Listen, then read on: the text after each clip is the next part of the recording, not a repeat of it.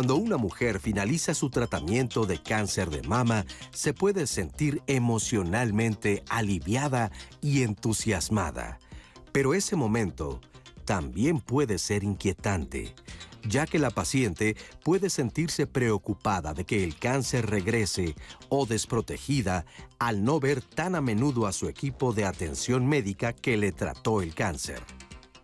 Hoy, en Diálogos en Confianza, los especialistas nos dirán cuáles son los factores que pueden determinar que algunas células cancerosas evadan el tratamiento, sobrevivan, se multipliquen y se conviertan en un cáncer de mama recurrente. Por ello, es fundamental informar a las sobrevivientes de cáncer de mama sobre la importancia de continuar con la vigilancia y seguimiento después de terminar el tratamiento. Hola, bienvenidos a Diálogos en Confianza. Qué gusto estar con ustedes un lunes más, un lunes rosa de octubre, lunes que conmemoramos el cáncer de mama. Ustedes saben que recurrentemente, voy a usar esta palabra varias veces a lo largo del programa del día de hoy, hemos estado hablando de cáncer de mama. ¿Por qué? Porque no podemos quitar el dedo del renglón de un cáncer que en la gran mayoría de los casos se puede detectar de manera temprana, cambiando totalmente el panorama para la paciente que lo sufre o el paciente, porque no es exclusivo de mujeres. Entonces, de esto vamos a platicar de hoy. ¿Qué pasa cuando el cáncer de mama es recurrente? Cualquier persona o cualquiera de las personas que hemos tenido cualquier tipo de tumor, ante cualquier síntoma dices, híjole, otra vez, hijo, te queda ese miedo. Es bien importante también hablar de la psicología de esta, no sé si la palabra adecuada sea psicosis, pero hay un especialista que nos va a aclarar más adelante, este miedo recurrente que tenemos y sobre todo cuando te dice un oncólogo estás dado de alta. ¿Estás dado de alta para siempre o tienes que cada X tiempo seguirte checando? Vamos a ver testimonios, vamos a ver, eh, escuchar eh, a los especialistas que nos den su opinión, pero el día de hoy es un día muy importante porque seguimos conmemorando el cáncer de mama y tenemos que no nada más los médicos ni los trabajadores de la salud, sino que todos hacer consciente porque más que nada la fuerza está en las manos de la paciente. Y esto, pues lo que ayuda muchísimo es la educación. Por eso estamos contentísimos en diálogos de poder ofrecer esta, esta información. Quiero agradecer a nuestros intérpretes de lenguas de seña mexicana que nos acompañan como todos los lunes. Están con nosotros hoy Istiel Cañeda y está también Alberto Mújica. Gracias por estar con nosotros. Y Citlali, como todos los lunes, hola. Hola, ¿cómo estás, Pepe? Bien, bien. Pues muy feliz de estar este lunes empezando a dialogar en salud, pero también eh, pues sumando los esfuerzos mayor, todo lo que sea posible para poder hacer frente a esta gran lucha que tenemos contra el cáncer de mama.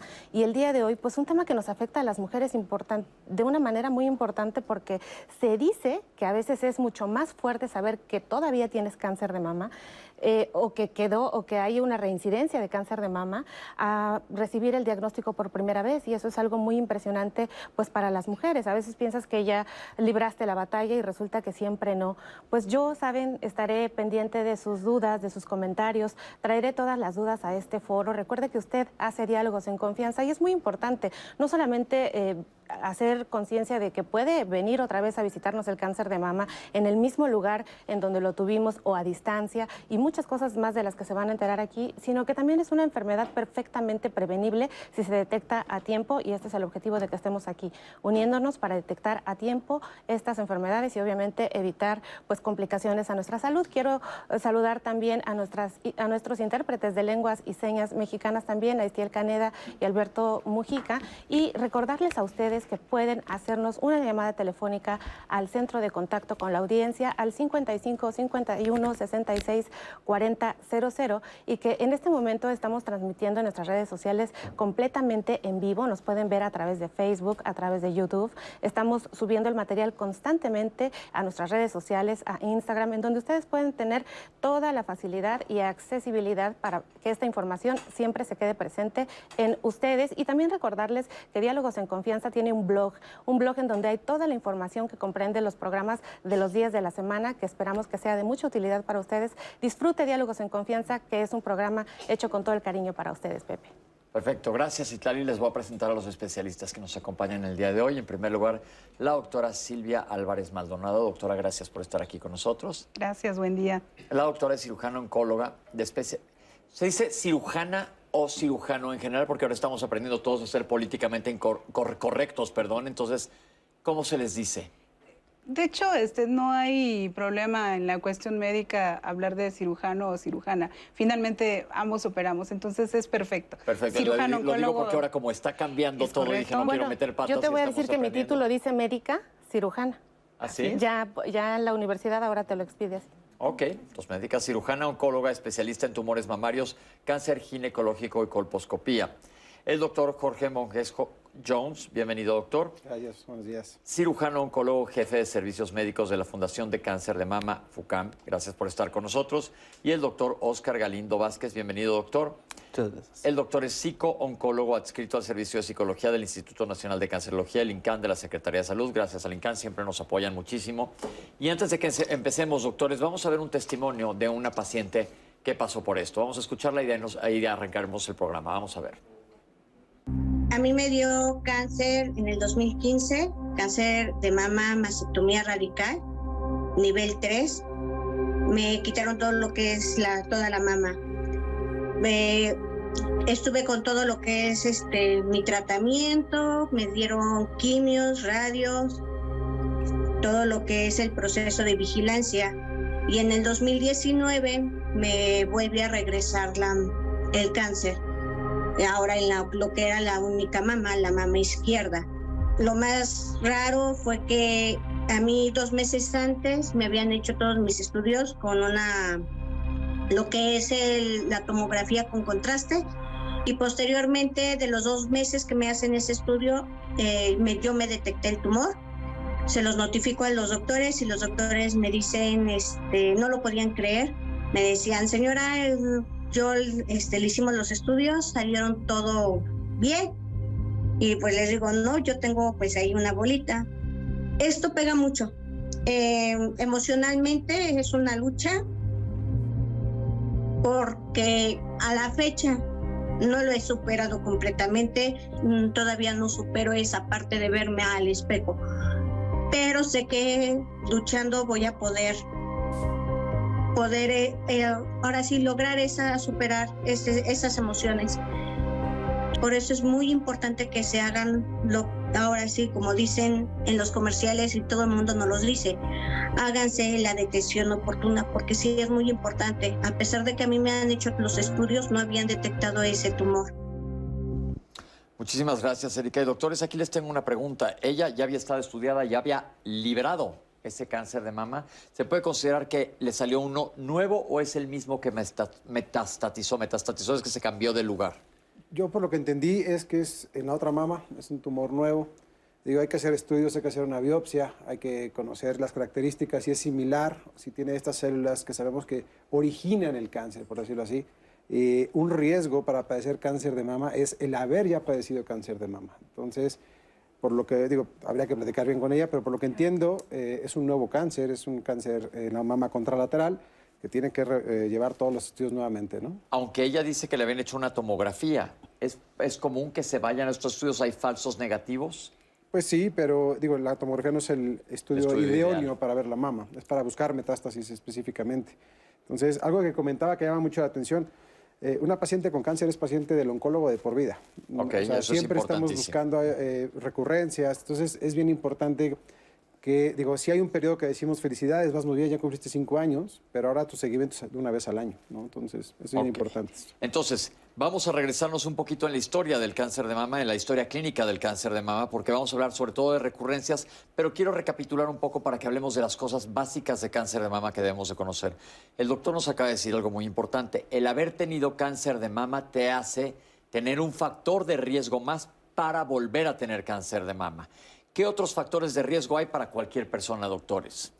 Bueno, los factores de riesgo nosotros tenemos que identificarlos desde diferentes aspectos. Los propios de la paciente, como bien lo han dicho, el ser mujer, ¿no? El hecho que tú seas mujer, vas a tener tus mamas metabólicamente activas, es un riesgo. La edad, sumamente importante. Eh, nosotros aquí en México, a partir de los 40, tenemos que ser intensos buscando el cáncer de mama porque pues, el pico de incidencia es a los 52 años. Eh, también hay otros antecedentes, como por ejemplo los antecedentes familiares. Si alguno de nuestros familiares de primer grado lo padeció, nuestro riesgo es mayor. ¿Qué es un familiar de primer grado, doctora? Sí, es cuando ya sea nuestra hermana, nuestra madre ha padecido el cáncer. Ok. Hablamos de alguien sumamente cercano a nosotros y obviamente compartimos, por decirlo así, los riesgos de la sangre, la información genética que tenemos en, nuestro interior, en la parte más profunda de nuestra información de nuestras células. Esta, esta información, si ya los, los genes se encuentran con esa predisposición, con ese riesgo, obviamente pues este, nuestro riesgo es, es mayor. Otros aspectos tienen que ver también con eh, las cuestiones de reproducción. Eh, el haber menstruado durante muchos años, se dice hasta más de 40 años, hay mujeres que iniciaron su regla muy jovencitas, a los 9 años. Esto se ve en las costas, por ejemplo. Las niñas de las costas, este, de los lugares tropicales, empiezan a menstruar muy, muy chiquillas y llegan los 45, los 50 y siguen menstruando. Entonces, se llama eh, que tienen un periodo este, estrogénico amplio porque mientras menstrues, pues esas hormonas van a estar muy activas y también el uso de hormonas. Eh, habitualmente ya es común que las chicas utilicen las hormonas, las hormonas como anticonceptivos e incluso ya nosotras las mujeres que dejamos de menstruar, las hormonas como parte de lo que es el tratamiento del climaterio. La exposición a hormonas externas es importante, pero también la exposición a las hormonas propias y esto hablamos del sobrepeso la obesidad y el sobrepeso desafortunadamente nos predispone a las mujeres a exponernos a más estrógenos eh, que nosotras mismas estamos produciendo. Entonces, los factores de riesgo son eh, de múltiples sitios, de múltiples orígenes y tenemos que estar pendientes. Sin duda, este, la mujer debe acercarse con sus médicos para que ellos las estén checando, las estén vigilando y estén evaluando el riesgo, porque son todas estas situaciones las que nos tienen que poner en alerta a, nosotros como médicos y bueno, todas las pacientes pues deberán de hacerse sus estudios y sus chequeos por la misma situación. ¿Cuál es la diferencia entre una metástasis de un cáncer que ya tuve o un cáncer recurrente o un cáncer de nuevo, que aparezca nuevo totalmente? Cáncer de nuevo, nuevo es como ya lo comentas, es un nuevo cáncer, eh, se origina de una célula y esa misma célula tiene esa capacidad de dar metástasis nuevamente, ¿no? A lo mejor se agarra en algo que se llama in situ, que es como un novo, por decirlo así, que es que no, todavía no, no, se sale desde la célula que lo originó y todavía no puede dar. Metástasis es, eh, digamos que el hijo de esa célula que eh, se fue y se puede, se puede poner en huesos, en pulmones, en hígado, en cerebro, en diferentes sitios. Y cuando hablamos de un cáncer recurrente local, que es una recurrencia local, que eso cambia mucho en el pronóstico y, en el tratamiento, es, digamos, si es un cáncer de mama derecho y esta paciente fue sometida a una cirugía conservadora, no se le quitó la mama, puede regresar en ese mismo sitio o bien puede regresar en alguno de los ganglios que están afectando. Entonces, ese es el, término, ¿no? La diferencia y también impacta mucho en el... En el, manejo. A eso, a eso voy, que sí es importante saber si es el original o es uno nuevo para el, para el manejo. Sí, totalmente importante. Es fundamental, una, eh, realizar una nueva biopsia, conocer nombre y apellidos. Esto nos va a dar una idea si es similar al, cáncer primario. Eh, vamos a ver si vamos a poder tener que cambiar la estrategia de tratamiento. Eh, muchas veces depende de las hormonas, como bien lo comentaba la doctora. Entonces, el tratamiento iba muy enfocado a un bloqueo hormonal, por decirlo así. Entonces, si vemos que a pesar de este bloqueo hormonal el cáncer regresa, entonces hay que buscar cuál es el motivo que no estamos haciendo el tratamiento eh, necesario o por qué está regresando. Entonces, si hay muchos estudios, el cáncer no para y ahora, afortunadamente sí contamos con, nuevos tratamientos. Perfecto. ¿Por qué es tan importante la psicooncología, doctor, si nos la puede definir? En la parte de la recurrencia de la enfermedad es un aspecto básico. De hecho, se tiene que considerar el abordaje psicooncológico como parte del equipo de salud. Antes se pensaba que era una opción, era una posibilidad, ahora se plantea que es una parte integral. Eh, usualmente lo que presentan nuestros pacientes en recurrencia son síntomas de ansiedad, estrés y depresión. Y un aspecto que es fundamental es cómo se había adaptado psicosocialmente antes de esa recurrencia. Apoyo social, estilos de afrontamiento y nivel de alfabetización son factores que pueden llevar a la paciente a adaptarse de mejor manera en el periodo de recurrencia o a presentar más disfuncionalidad psicosocial. Algo que nosotros eh, trabajamos prácticamente todos los días es que este grupo de pacientes que presentan esa condición de salud lleguen con un servicio de salud mental de forma oportuna. A veces los tiempos pueden llegar hasta semanas con eh, llegar a un psicólogo. El objetivo es que lleguen prácticamente en los siguientes días que se da esta noticia. Voy a hacer una pregunta que puede sonar un poco descabellada, pero el, el, la actitud o el manejo psicooncológico con que la paciente reciba la noticia y maneje su enfermedad tiene un impacto en el pronóstico? Tiene un impacto en varios factores, en la comunicación médico-paciente, en la calidad de vida, en adherencia al tratamiento. Entonces, a partir de estos factores, evidentemente puede mejorar su escenario para retomar el tratamiento. Y algo que quisiera agregar también es que esta recurrencia de la enfermedad no solamente afecta a la paciente, usualmente también afecta a la familia, que es el cuidado primario informal que nos va a ayudar mucho a poder enfrentar esta nueva situación. Perfecto, tenemos una cápsula que nos habla de detección oportuna que sigue siendo nuestra arma más fuerte. Vamos a verla. La detección temprana de cáncer de mama está constituida básicamente por tres elementos o tres factores. El primero es la autoexploración realizada por la misma mujer. La segunda es la exploración médica o por el personal de salud, básicamente enfermeras.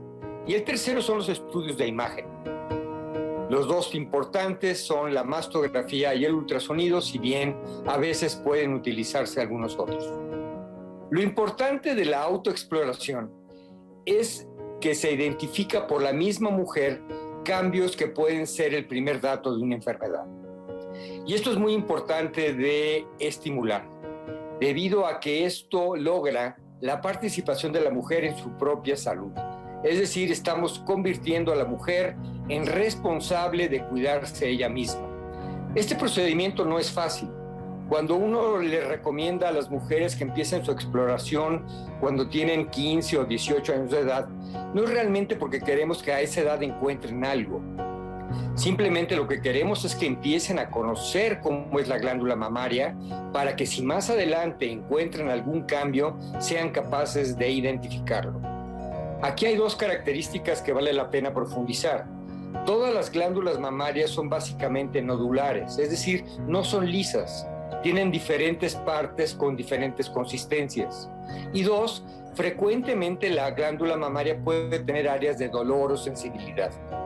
Y estas dos pueden ser básicamente características normales. Las mismas mujeres durante el desarrollo de su edad, entre los 20 y los 30 años, van aprendiendo muy bien estas características de sensibilidad y de áreas duras en la glándula mamaria que servirán para cuando tengan una edad mayor sean capaces de identificar cambios patológicos. Y lo último y muy importante es que los estudios de imagen, básicamente mastografía y ultrasonido, serán indicados periódicamente con la intención de encontrar hallazgos anormales. Pero no solamente eso, el hacer un estudio de imagen inicial servirá para servir como punto de enlace para identificar cómo es la mama normal y más adelante, si hay algún cambio, identificar esta normalidad y hacerlo más sencillo. Remontémonos desde el principio. Dicen que a partir de los 15 años empezarse a aprender a explorar las mamas. El otro alguien me decía, ya no se usa eso, pero yo creo que es clave que todo el mundo conozca su cuerpo. ¿Cuál es su opinión y a partir de qué edad, doctores? Fíjate que es clave, como bien lo comentas, a partir de los 18 años de edad, es como lo recomendamos nosotros, porque desgraciadamente vivimos en un país con muy poca cultura de acudir a un médico. Entonces, ¿qué mejor que conocer tú tu propio cuerpo, conocerte, eh, autoexplorarte? Desgraciadamente, el 80% de los casos en México se detectan con la autodetección de un nódulo, así es como empieza el cáncer. El 80% de los casos en Estados Unidos es con un estudio, como bien lo comentaban, de mastografía de ultrasonido y ahí es donde se detecta. La diferencia es que... El tamaño es... Ahí ya tienen la cobertura para hacer los estudios y aquí desgraciadamente la cobertura no es tan amplia. Entonces, sí, hay que explorarse, hay que conocer su mamá. Claro que si ya te tocaste una bolita, quiere decir que algo está mal. Pero bueno, hay que acudir, hay que conocerse y no esperarse. Esa es la, la gran diferencia. ¿no?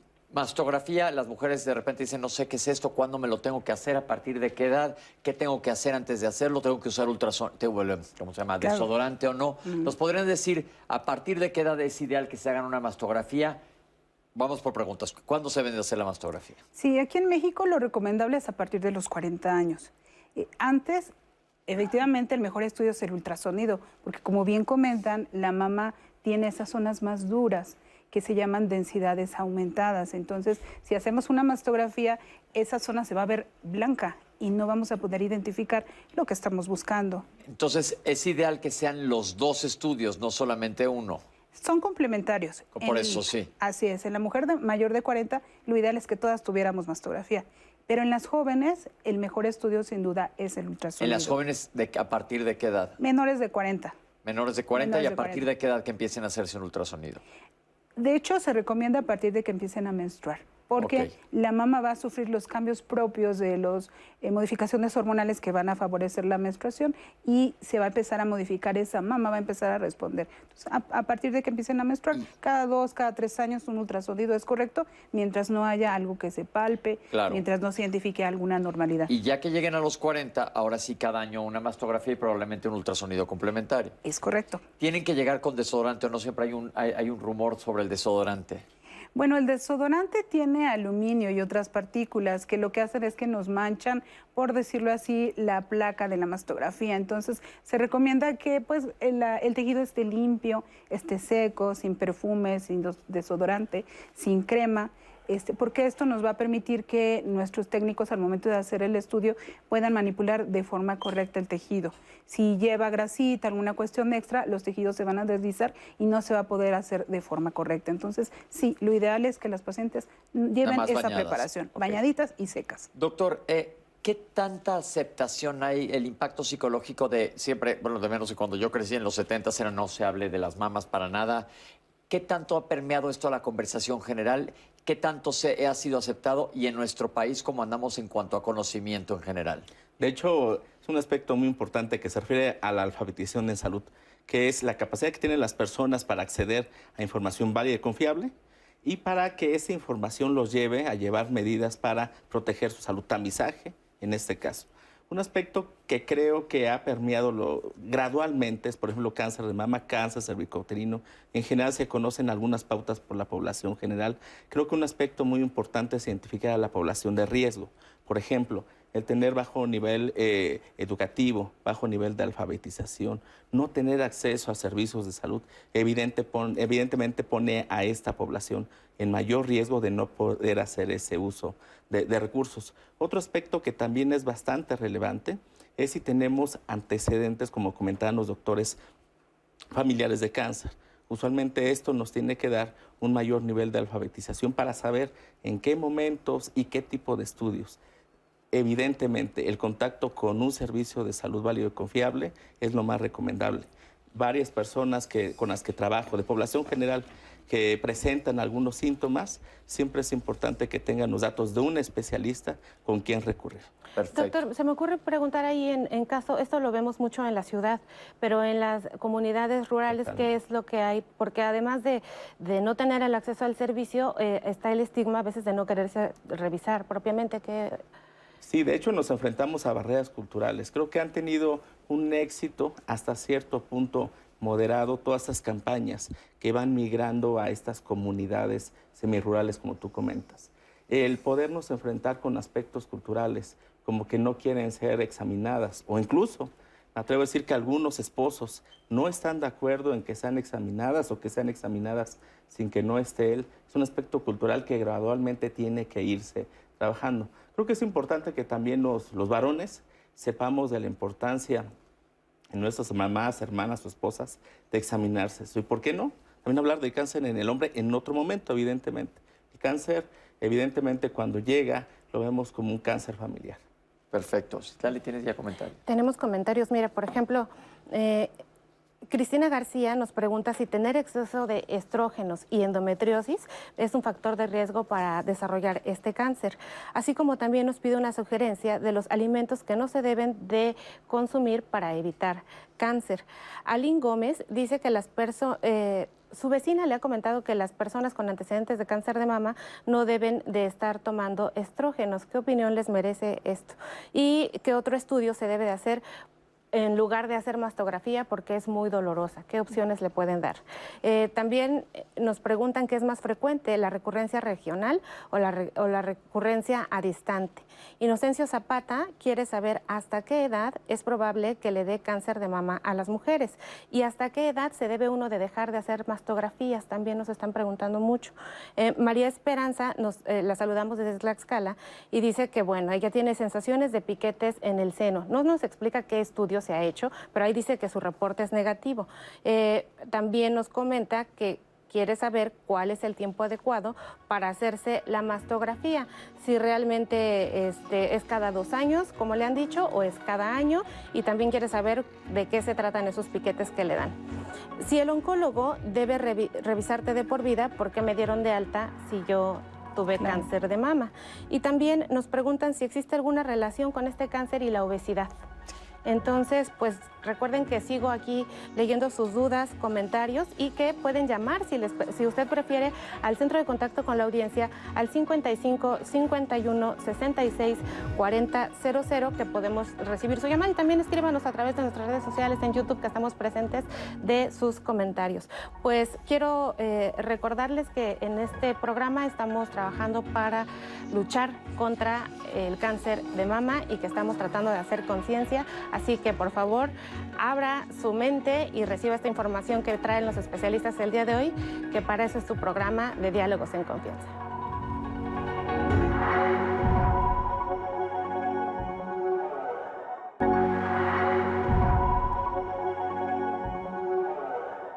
Y seguimos aquí en Diálogos en Confianza. Quiero aprovechar para leer un poco más de comentarios. El de Adriana Monroy, por ejemplo, que dice eh, que puede, la idea de, hay una idea de la mastografía que ocasiona lesión y daño a los tejidos. ¿Qué pueden decirle con respecto a eso? Porque es una radiación un poco más eh, fuerte de las que comúnmente se hacen. También Laura García dice que ella ha tenido cáncer de mama en etapa 3 y le han recetado tamoxifeno feno durante 10 años. ¿Esto le garantiza a, nuestra televidente que no tiene cáncer de mama, doctores? Bueno, quiero invitarlos el día de mañana a que se quede aquí en este programa, en Diálogos en Confianza, porque se va a hablar de un tema muy, muy importante que es la rivalidad entre la madre y la hija. ¿Qué hay acerca de esto? Se dice que a veces existe algún patrón psicológico interesante porque la madre eh, quiere robar la juventud de la hija o la hija no está contenta con la madre. ¿Qué experiencias han tenido ustedes? ¿Saben de algo? Pueden escribir desde hoy a nuestras redes sociales y mañana quedarse para ver sus, sus respuestas de los especialistas a los comentarios que nos hagan, pero les invitamos a que participen activamente el día de mañana. Y para continuar nuestro programa del día de hoy sobre la reincidencia de cáncer de mama, pues vamos a ver la siguiente cápsula. El cáncer de mama eh, recurrente consiste en cuando alguna paciente llega a tener algún tratamiento inicial con fin curativo que incluye cirugía de mama completa o parcial y algunos tratamientos complementarios como radioterapia, quimioterapia o algún tratamiento vía oral como hormonoterapia. Aún en este punto pudiera haber una recaída de cáncer de mama. Este tipo de recaídas puede ser a corto plazo, como suele ser en la mayoría de los casos, en los primeros dos años, o en algún tiempo más amplio. Es importante realizar estudios de seguimiento y continuar con visitas médicas por el resto del tiempo para poder detectar de forma temprana una recaída. Los sitios principales donde llega a haber recaída es a nivel de hueso, pulmón e hígado. Pero es importante estar muy de la mano de su médico tratante todo el tiempo, cada, cada año llevar sus seguimientos para detectar cualquier eventualidad a tiempo. Doctores, eh, eh, da miedo escuchar esto porque dices, híjole, yo pensé que ya estaba fuera de peligro. ¿Qué tan frecuente es una recurrencia? Fíjate que todo empieza del momento del diagnóstico. ¿No? Obviamente una paciente que es diagnosticada en un estadio 1, que apenas está empezando, que no se ha ido, el, que el cáncer está muy bien localizado y que también depende del tipo de tumor, hay unos más agresivos que otros, y contra aquella que llegó ya un año de tarde, ¿no? que lleva un año con este tumor, que ya tiene ganglios. Eh, ganglios positivos, está ulcerada. Entonces, eso influye también mucho en el tipo de recurrencia. Entonces, es más fácil que recurra a esta paciente que la otra. Entonces, me voy a echar un poco para atrás y si nos explican cuáles son los estadios del cáncer de mama. ¿Qué quiere decir? Llegaste en etapa 1, 2, 3. ¿Qué quiere decir esto? Eh, fíjate, y lo confunden mucho las pacientes. Es bien importante eh, aclararlo. los estadios de cáncer van del 0 al 4. 0, 1 y 2 son aquellos estadios muy tempranos en donde el tumor es pequeño, no, está difícil explicárselos así, pero es pequeño y puede haber uno o dos ganglios a lo mucho. A partir del 3, que van también por categorías, es aquel tumor que pues, ya está más grande, ya tiene eh, ganglios, ya, afectó piel, ya se, ya se infiltró hacia el, hacia el pectoral.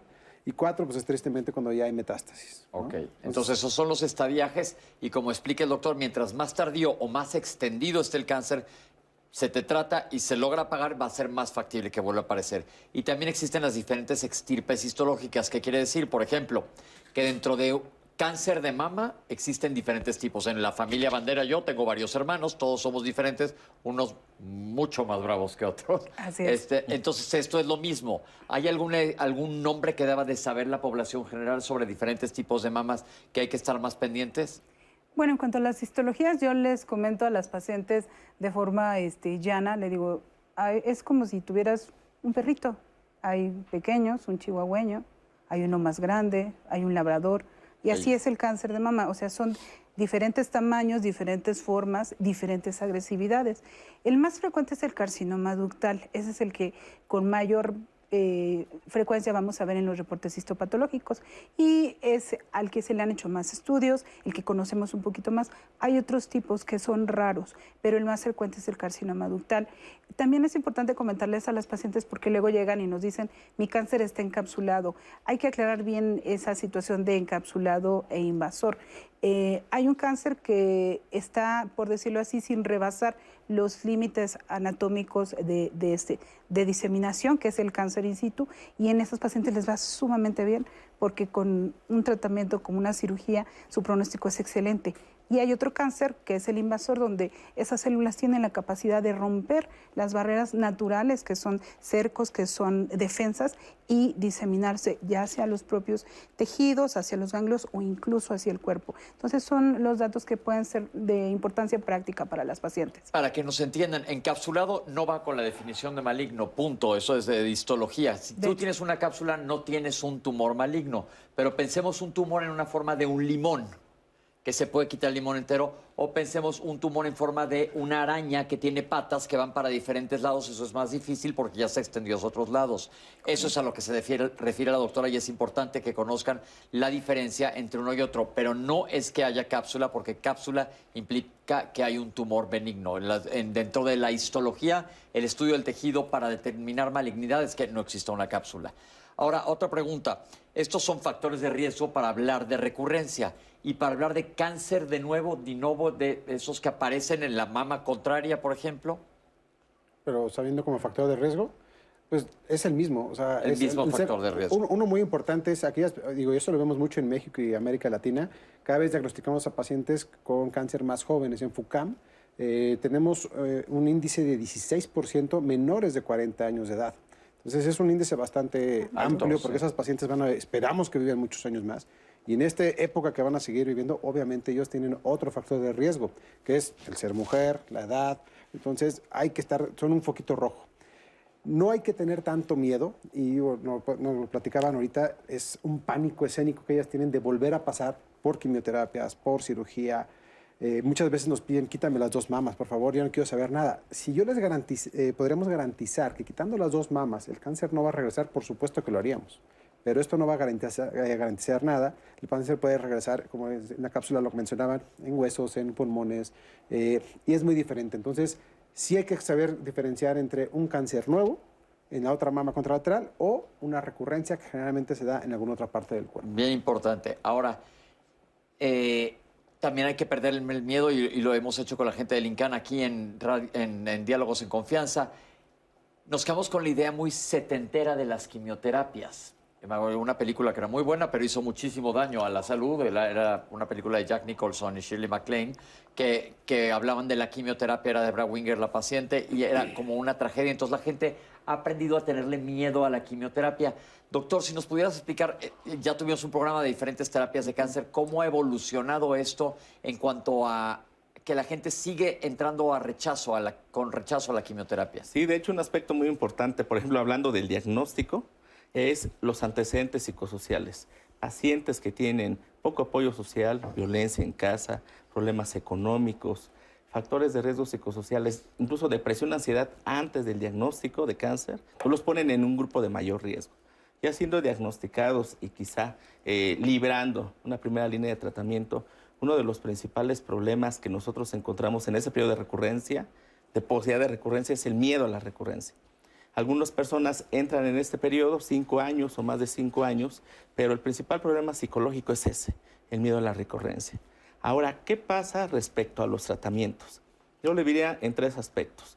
Uno es las dudas o preguntas que tengan los pacientes y sus familiares para el equipo de salud. Yo le digo a mis pacientes, todas las dudas o preguntas que tenga son bienvenidas para poderle orientar, poderle informar adecuadamente.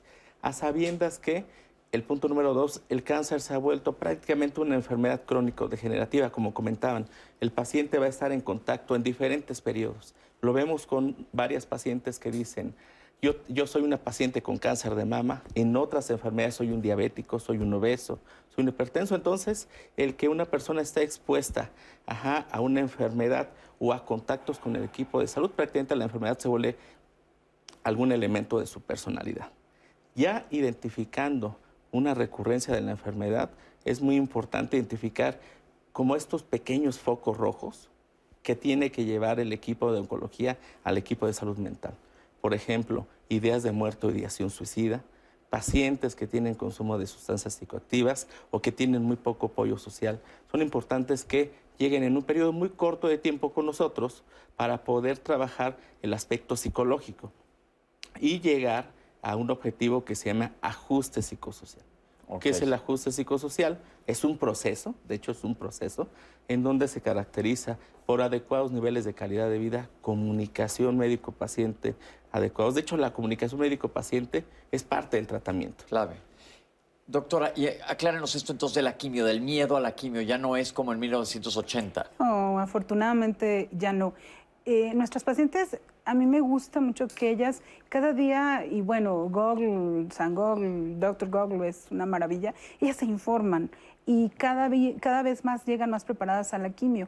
Entonces, ellas ya saben que si descansan, llevan una adecuada alimentación, toman sus medicamentos de forma correcta, hacen ejercicio, la respuesta de su cuerpo es mejor. Entonces yo tengo pacientes que llevan dos, tres ciclos de quimioterapia y las ves en muy buena condición van al consultorio, se les aplica su tratamiento e incluso se van a su casa ese mismo día. O sea, ya no es como antes que la quimio devasta. No, al contrario, si la paciente está en buena condición, si su cuerpo lo acepta de forma correcta, ella se prepara y se cuida, es una situación bastante llevadera y muchas incluso se van a trabajar. Pasan los tres, cuatro días que tienen pues, las molestias, en el caso de mama, más intensas por la náusea, y a los tres, cuatro días se sienten mejor, sus juguitos, su alimento este, rico en antioxidantes y vámonos a continuar con, nuestra vida. Esa parte es importante porque ellas mismas se rehabilitan y se vuelven a insertar y a, a, seguir haciendo sus cosas. Hay veces que, bueno, el tratamiento consta muchas veces en quimioterapia, radioterapia y cirugía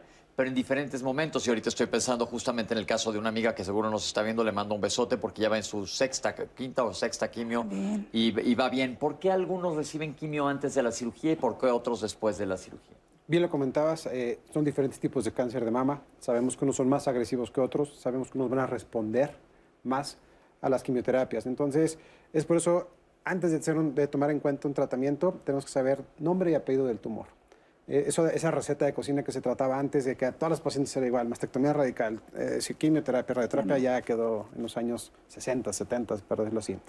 Entonces, las características que influyen, aquellos pacientes que tienen tumores que son sumamente agresivos y que sabemos que van a responder bien, nos conviene darles quimioterapia para saber cómo responden. Antes de. Antes de. Antes. Eh, el tumor, si a lo mejor mide 3 centímetros, ahora lo vamos a hacer de 0.5 centímetros o puede llegar a desaparecer. Y eso también me habla de una cuestión pronóstica. Le va a ir muy bien a esa paciente, a aquella que a pesar de la quimioterapia vimos que no respondió y tenemos que utilizar cirugía, pero tenemos que utilizar después otra herramienta como otro tipo de quimioterapia. Entonces, depende mucho del tipo de tumor, el estadio. Ya hablábamos de que si está muy grande con ganglios positivos, no puedo meter a operar a esa paciente porque tengo que quitar mucho.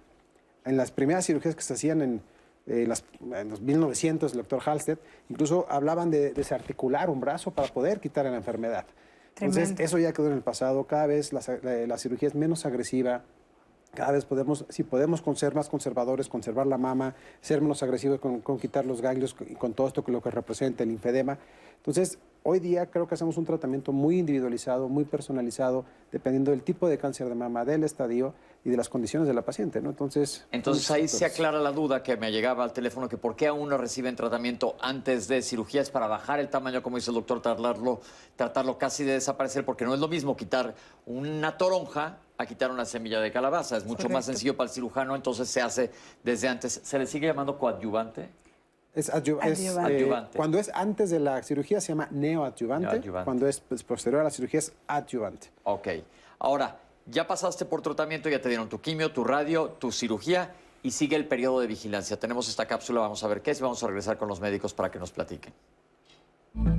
El seguimiento de mujeres que han sido tratadas por cáncer de mama es muy importante y es útil de dos maneras o por dos razones. Primero, para detectar la enfermedad recurrente o que vuelva a salir en la misma región y la posible aparición de enfermedad a distancia, que le llamamos metástasis. Y por otro lado, las, revisiones periódicas de las mujeres sirven para detectar los efectos tóxicos de los tratamientos, tanto locales como a distancia. Y voy a recalcar tres cosas importantes. Cada médico que tengan ustedes y que les esté vigilando diseñará un plan específico para ustedes que lleva implícitos estudios de imagen y revisiones periódicas. Cada paciente es diferente. Por lo tanto, no esperen que todas las pacientes se les hagan los mismos estudios. Siempre se incluirá revisión física y mastografía periódica, pero los demás estudios van a variar de paciente a paciente. Por otro lado, la detección de efectos tóxicos es muy importante. La aparición de dolor regional, linfedema o hinchazón del brazo y efectos tóxicos por los medicamentos que estén indicados por los médicos, es muy importante detectarlos a tiempo. Periódicamente, tal vez, pidan estudios de imagen pidan estudios químicos para detectar los efectos de los medicamentos que podrían estar tomando por largos periodos de tiempo. La vigilancia periódica de las pacientes se asocia a mejor sobrevida y sobre todo a mejor calidad de vida. Entonces ya pasamos por toda la montaña rusa, por así decirlo. La paciente le dices, ya estás bien, pero tienes que a veces seguir tomando estos tratamientos largos, que ya no son quimioterapia. Nos pueden hablar, y se mencionó anteriormente, ¿qué son esos tratamientos que les dan a largo plazo a las pacientes? Sí, en específico tamoxifeno, que incluso lo, lo, preguntaban, este, es un medicamento que bloquea la producción de los estrógenos propios en el cuerpo. Obviamente, pues la paciente ya tuvo un estudio previo donde se determinó que efectivamente su tumor, yo les digo a las pacientes, comía, se nutría o crecía a expensas de estrógeno. Entonces, se bloquea esa, esa vía y va a ser muy útil para la paciente porque si hubiese alguna célula eh, que estuviera viable o con la intención de crecer, al no tener su sustrato, su alimento, muere. muere. Entonces, estos tratamientos tienen diferentes duraciones. Pueden ir desde los 3 años, 5 años, 10 años, y todo va a depender de la paciente, su estado, su respuesta y el objetivo del tratamiento. Y realmente, como bien lo comentaba el doctor, es otro tratamiento crónico. Es como si tomaras tu medicamento para la diabetes, tu medicamento para el hipotiroidismo, tu levotiroxina, porque se vuelve parte de, tu vida. Los efectos este, adversos son mínimos y obviamente este, eh, tu médico te va a estar monitoreando en base a lo que este, estás tomando, si requieres, no sé, algún estudio del hígado, algún estudio de tus huesitos, porque pues obviamente estos medicamentos a largo, a largo plazo perdón, pudieran tener alguna repercusión. Entonces, es tomar nuestro medicamento, apegarnos a nuestro seguimiento y realmente pues la vida continúa. Doctor, ¿qué tan bueno es el apego en nuestro país al seguimiento post-tratamiento inicial y cuáles son las causas de falla a tratamiento? Un aspecto clave. Eh, de hecho, el término que se maneja actualmente es adherencia. Y la adherencia tiene dos componentes. Uno es que evidentemente la paciente siga las recomendaciones del equipo de salud. Entonces, ojo, es equipo de salud, es la recomendación del médico y tal vez cambios en su estilo de vida, por un lado. Y por el otro, para que sea una adecuada adherencia, el equipo de salud tuvo que haber logrado resolver las dudas de la paciente y que en realidad sea un eh, tratamiento en conjunto, un acuerdo. Ahora, los aspectos que más eh, problemas tienen para poder caer en una no adherencia intencional o intencional tienen que ver principalmente con aspectos económicos, tienen que ver principalmente con asintomatología y tienen que ver también con algo que se llama miedo a la recurrencia. Usualmente el miedo a la recurrencia es el problema más importante en este periodo. En México, de, hecho, se tienen un par de estudios en el instituto, se han identificado que aproximadamente entre un 30 y 40%, dependiendo las características de la paciente, presentan esto. Si el miedo es muy alto, si nuestros pacientes identifican un eh, termómetro interno que les está impidiendo llegar a sus citas, es importante que lleguen con un profesional. ¿Qué les podemos decir? Aquí en Diálogos, gracias a Dios, tenemos una audiencia bastante amplia y luego repiten ahora, ¿verdad? Por los teléfonos y las iPads y demás, ven el programa, este miedo, porque una vez que ya tuviste algo que te sacó un buen susto, es como todo, ¿no? Si la primera vez que me subí a una bicicleta me troné los dientes, me va a dar miedo el resto de la vida subirme una bicicleta. ¿Qué les podemos decir a las pacientes pues, en cuanto a la relación al miedo? Totalmente estrategias cognitivo-conductuales, así les llamamos, para manejo de ansiedad, depresión y miedo a la recurrencia, que van desde estrategias de relajación, las hacemos con nuestros pacientes, que se refieren a tensión y relajación muscular de la frente a los pies, tres repeticiones combinados con la parte de la respiración, como respiran los bebés, y que lo hagan principalmente en tres momentos en el día. En la mañana para empezar el día, en la tarde para regular y en la noche porque usualmente las personas que tienen mucho miedo o ansiedad tienen problemas para descansar. Claro. Eso es independientemente de si hay una buena o mala noticia. Ahora, ¿el papel de la familia? La familia es un aspecto fundamental. De hecho, hablando de, los, de las actividades de relajación, mis pacientes me dicen, doctor, ¿esto lo puede hacer mi familiar? Son en realidad actividades muy seguras. El objetivo es que se generalice en casa. Un aspecto que también lo comentábamos ahorita en pausa es el cuidado primario informal. Cuidado primario informal es esa persona clave en el sistema de salud que nos ayuda a transportar al paciente, a hacer labores de higiene, labores de comunicación, gestión de recursos económicos y que también se ve afectado. Hay programas que se han desarrollado afortunadamente en cáncer en México que ya los apoyan. Hablemos de... Fíjate, pensando un poco en el miedo, o sea, uno se pone a pensar, bueno, esta reincidencia, esta recurrencia, ¿tiene que ver con algún aspecto genético? O sea, muchas mujeres acá nos han estado hablando para saber si hay algún gen que exprese o qué pasa con respecto a, ¿puedo prevenirlo en forma de que le dio a mi mamá, a mi tía, a mi hermana? ¿Se puede saber si hay un gen que se va a expresar? Eh, ¿Hay algunos estudios que hablen de esto? Sí. sí. A ver, doctores. Mira, eh, bueno, afortunadamente el, cáncer genético es muy, muy bajito, es 10% de, de, los casos de cáncer, entonces es menos frecuente. Pero si es una paciente que tienes a mamá, a hermana o incluso un hijo con cáncer, eh, y tu mamá tiene aparte tres hermanas con cáncer de mama, sí eh, se, se, aconseja una asesoría genética y hoy día podemos hacer estudios genéticos que son con sangre, con saliva, y encontramos algunas mutaciones eh, que nos pueden identificar eh, bueno, BRCA, check, son varios genes que sabemos que esa paciente que tiene esta mutación puede padecer cáncer hasta en un 80%. Estos son los que se hacen profilaxis. Es así, son, es la única condición de hacer una eh, profilaxis, es decir, de hacer algo preventivo. Que es lo que hizo Angelina Jolie, que es la más famosa. famoso caso de Angelina famoso Caso. Exactamente. Ok, ahora en cuanto a, y hubo una pregunta anteriormente, se da seguimiento y por cinco años normalmente en casi todos los tumores, en casi todos los cánceres eh, del de nuestro sistema, entonces a los cinco años estás libre de actividad tumoral, te puedes ir, pero tienes que regresar cada cuánto, porque alguien decía, ya me mandaron al diablo, ya no me hacen caso. ¿Cada cuánto hay que ver a un paciente después de cinco años? Mi recomendación es cada año. De hecho, la forma en que le hacemos en FUCAM es cumpliste tus cinco años de tratamiento, de seguimiento del tratamiento hormonal o diez años dependiendo. Nuestra recomendación es una vez al año con tu mastografía de control. Ya no pedimos tantos estudios a menos que tenga un síntoma muy específico como dolor en hueso, en una pierna. Entonces vamos, obviamente pensamos mal, ese es nuestro trabajo y descartamos que hay algo ahí. Pero es una vez al año. Esa parte es importante porque, como bien comentó el doctor, es un padecimiento crónico. Entonces, afortunadamente estás bien en relación al problema que tuviste de mama, pero el resto de tu cuerpo debemos entender lo que es frágil o que es delicado o que es sensible. Entonces, tu seguimiento debe seguir durante toda la vida. Este, tiene que ser, como comenta el doctor, cada año y este, obviamente habrá otros eh, tumores que se pueden relacionar con el cáncer de mama donde nosotros como oncólogos le ponemos un poquito más de atención, porque hay segundos primarios que se asocian al CA de mama, como puede ser cáncer de tiroides, cáncer de, los, de las zonas este, eh, ginecológicas, cáncer de ovario, cáncer de endometrio, cáncer de estómago, eh, cáncer de hígado, que son asociados también a lo que habíamos comentado, los altos niveles de este, estrógenos y, como comentábamos, son cánceres también asociados a la obesidad.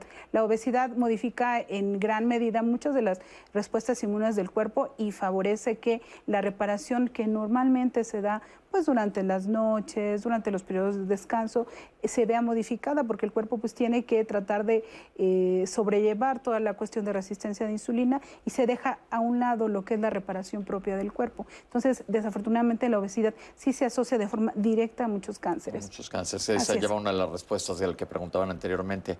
Eh, doc, Citlali, ¿cómo andamos de preguntas? Pues tenemos muchas. Mira, por ejemplo, te voy a leer la de Silvia Flores. Silvia Flores tiene dos hijas y dice que la mayor sufre eh, desde los 20 fibroadenomas.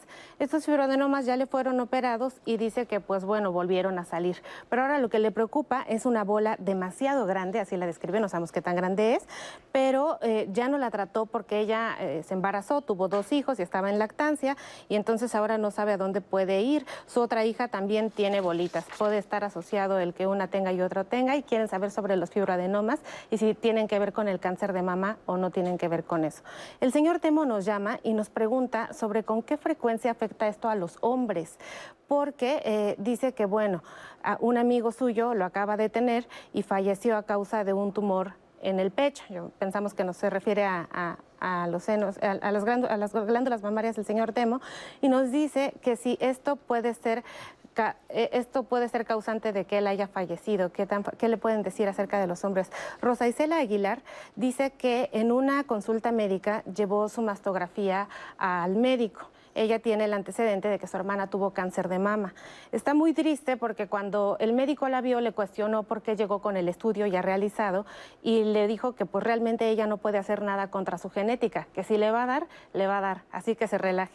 Entonces pues nos comparte su experiencia y dice que le afectó muchísimo a nivel psicoemocional y pues bueno, dice que atendió a la indicación del doctor en que no puede hacer nada contra su genética y ahora ya no se quiere hacer las mastografías. Le invitamos aquí a que se lo haga y este bueno, ahora veremos la opinión que tienen los especialistas para ti, Rosa Isela. Magnolia Martínez tiene una niña de 13 años, tiene antecedentes de cáncer de mama por parte de la línea paterna. A ella se pregunta que bueno, si es más agresivo o es más frecuente que a ella le pueda dar cáncer de mama si le da por parte del papá o de la mamá, que hay con respecto a esta diferencia y qué medidas debe de tener para disminuir el riesgo de su niña. La, nos escribe la doctora Patti Alepat y dice que después de los 50 años, eh, cada cuánto se debe de hacer la mastografía y nos comparte que, bueno, ella para tratamiento de menopausia y climaterio ha tomado hormonas. Si esto tiene alguna indicación para cambiar la recurrencia de hacerse mastografías. Uriel Erika Ortega nos, comparte eh, y nos pregunta a su vez cómo se cuida una mamá que tuvo una mastectomía eh, con respecto a la cicatriz y a los ganglios, porque dice que cuando le van a hacer estudios, nos, dice que estudios, ya no se enfocan en tanto en esa área porque dicen que pues ya no hay, este, hay lesiones y que pues ya no hay que revisar esa zona. ¿Qué le pueden decir al respecto? Y también otro comentario eh, nos dice, ¿por qué yo no he entendido aún por qué vuelve a darme cáncer de mama? Y también tenemos la llamada de Rosa María Vázquez que dice que tiene un pecho más grande que otro. Dice que fue apenas con hacerse la mastografía, va con su doctora y la doctora le explica que pues esto es normal, quiere saber ella si esto es normal o no y que además siente las glándulas mamarias muy resecas. Padece como enfermedad crónica diabetes y quiere saber si esta resequedad de glándulas mamarias está asociada y por supuesto la pregunta relevante si todos tenemos una glándula mamaria más grande que la otra, ¿qué les pueden decir al respecto? Así como también Pepe ya te la había dado, pero muchos pacientes nos preguntan sobre hasta qué edad se hace uno la mastografía. Seguimos aquí en Diálogos en Confianza. Recuerden mandarnos dudas y comentarios a nuestras redes sociales.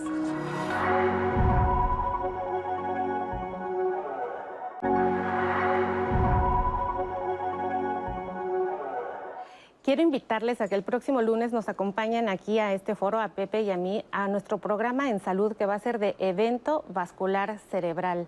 Usted seguramente lo conoce más frecuentemente como las embolias o las parálisis de la mitad del cuerpo. Es un tema fundamental ya que merma considerablemente la calidad de vida de las personas que la padecen y de los familiares, por supuesto. Ya no es lo mismo cuando estamos viviendo con todas nuestras funciones bien este, conservadas en nuestro cuerpo que cuando ya nos se empiezan a las mismas. Es importante hacer conciencia de la enfermedad vascular cerebral porque es algo perfectamente prevenible. Usted sabe que en este programa se va a enterar que hay muchas estrategias para prevenirla y por supuesto para no padecerla y sobre todo tener datos tempranos de alarma y saber identificar en su casa si puede estar pasando un cuadro o puede estarse instalando un cuadro para que usted padezca una enfermedad vascular cerebral. Y quiero invitarlos para seguir platicando el día de hoy de este tema, reincidencia de cáncer de mama, eh, a que veamos juntos el testimonio de María Concepción, que tiene mucho que decirnos el día de hoy. En el 2019, em, exactamente el 9 de agosto del 2019, me dieron la noticia que yo tenía cáncer de mama tuve la, la fortuna de que ese mismo año se diera la cirugía, me hicieron una cirugía de, se, se llama mastectomía radical. De ahí me dan un diagnóstico, un triple negativo, cual empiezo en octubre con cuatro quimioterapias. En enero termino del 2020.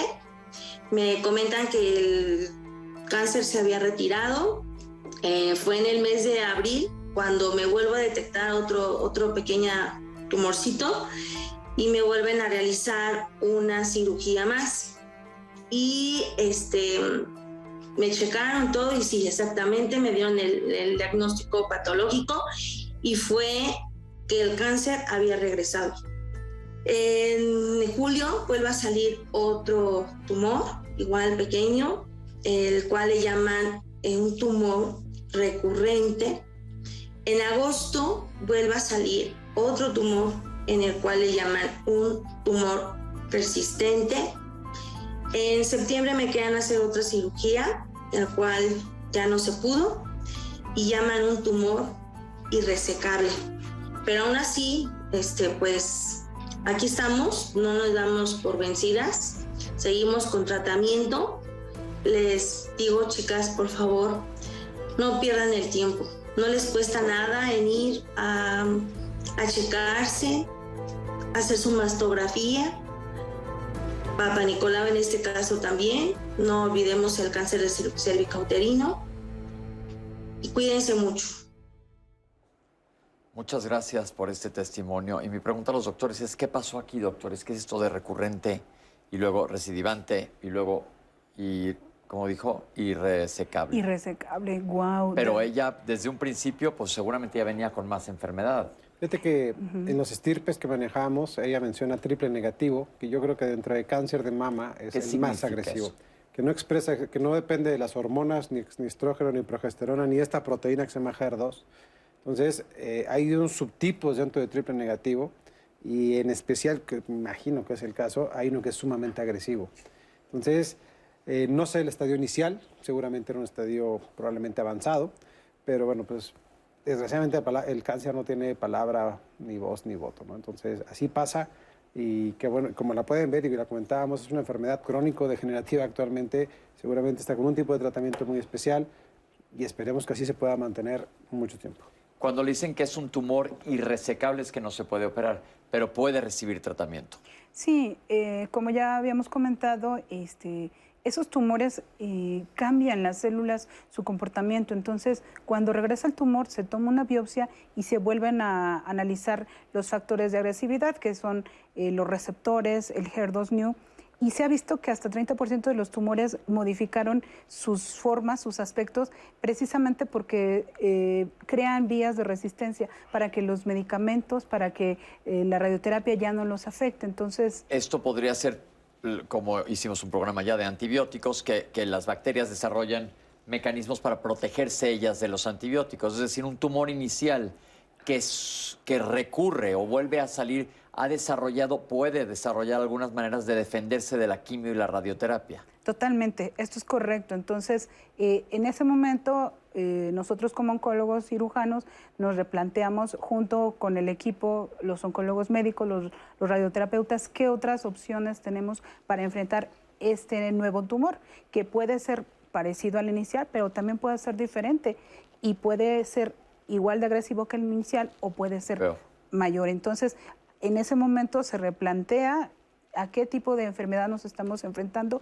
y se arma el, tratamiento, porque afortunadamente existen, existen muchas formas de tratarlo, no solo quimioterapia, hay terapias blanco, que son medicamentos muy específicos que van a ir sobre sitios eh, en particular que van a dañar a los tumores y tratar de controlarlos o destruirlos. Hemos hablado aquí ya, cuando vinieron de, del INCAN, justamente de diferentes tipos de terapia contra el cáncer. El tumor blanco es como de tiro al blanco, va un misil directamente contra esas células. Es otro tipo de tratamientos.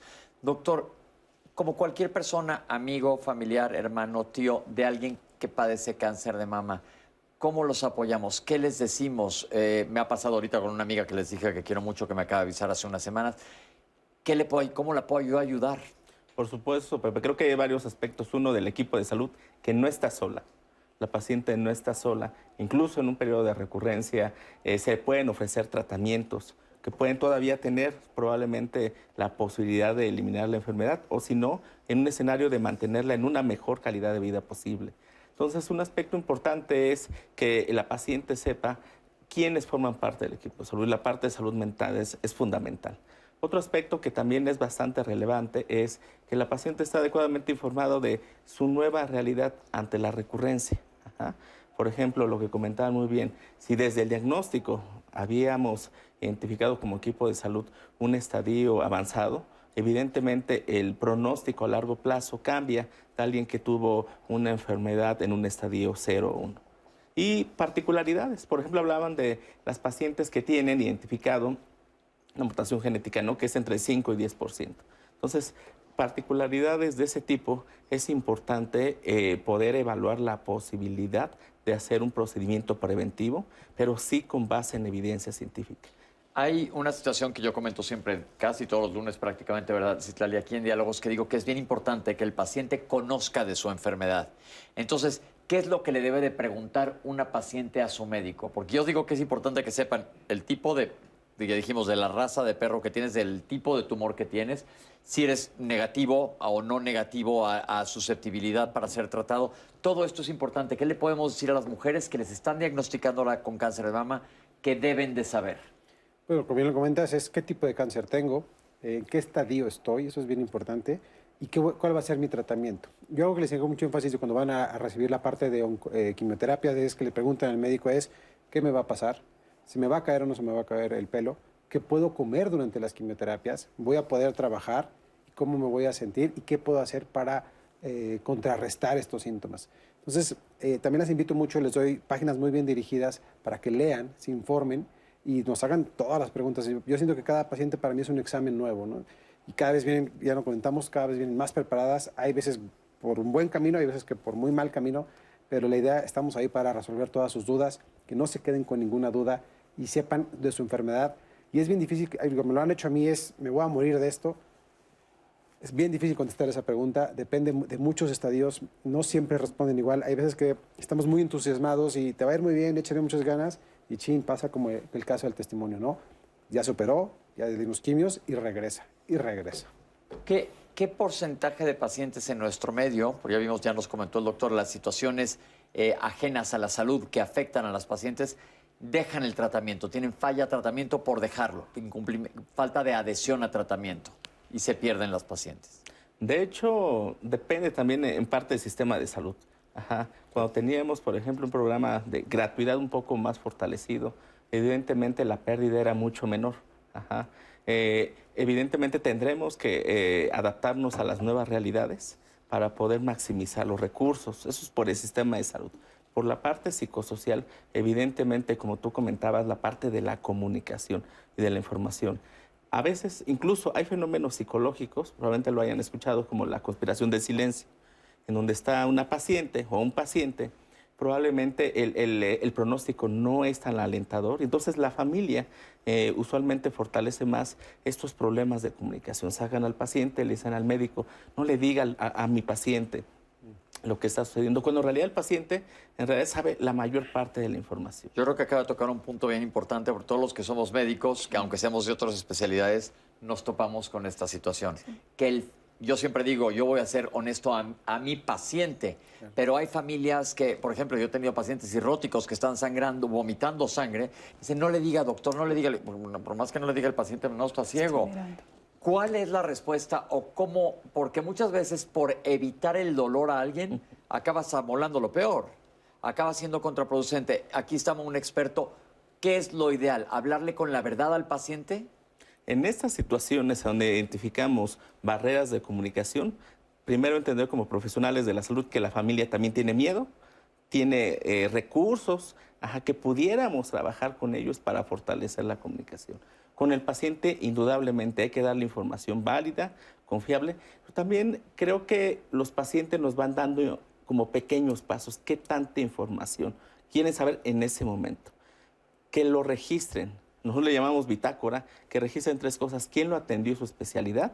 Que hagan un breve resumen de tres o cuatro líneas y principalmente todas las dudas o preguntas. Yo les digo, a mí me ha pasado que voy al médico, voy en el metro, en el autobús de regreso y me acuerdo, le hubiera preguntado eso al doctor. Entonces, un paciente... Que lo lleve escrito más. Sí, que lo lleve escrito. Porque también cuando se le da la información de una recurrencia de la enfermedad, es esperado que los niveles de ansiedad aumenten, entonces tengamos más problemas para identificar la información clave. Entonces, que lo vayan registrando y si se acompañan con un cuidado primario, hacernos nuestros aliados de ellos para que esto se logre. Yo tengo un caso familiar muy cercano que tuvo cáncer y se decidió que toda la familia no le podíamos decir que tenía cáncer. Yo lo llevaba a las radioterapias, me dice, no voy a decir quién es, pero me dijo, tal y tal, creen que soy un tarado. Y me sentí muy mal porque pues sí, lo estás tú tratando de evitar de que sepa, pero claro que saben. Entonces la honestidad es clave y hay una aplicación que nos ayuda a conocer un poquito más de, de- de esta situación. Vamos a ver la cápsula. Si crees que eres muy joven para preocuparte por prevenir el cáncer de mama, te cuento que esta enfermedad no distingue raza, religión e incluso edad. En México el cáncer de mama en mujeres menores de 40 años es más frecuente que en la población norteamericana o europea. Por eso hoy quiero invitarte a conocer la app Keep a Breast que acaba de llegar a México gracias a la Fundación de Cáncer de Mama FUCAM, con animaciones para autoexplorarse, recordatorios y orientación médica gratuita en vivo y en línea. Ahora, aparte de keep abreast, de mantener tu, tu mama o tu seno, es un juego de palabras porque si tú juntas abreast, es una palabra en inglés que significa dos cosas, que estamos de frente viendo hacia algo juntas, yendo hacia un mismo fin pero juntas, o abreast es, eh, keep abreast es mantente informada, mantente al día, mantente al tanto.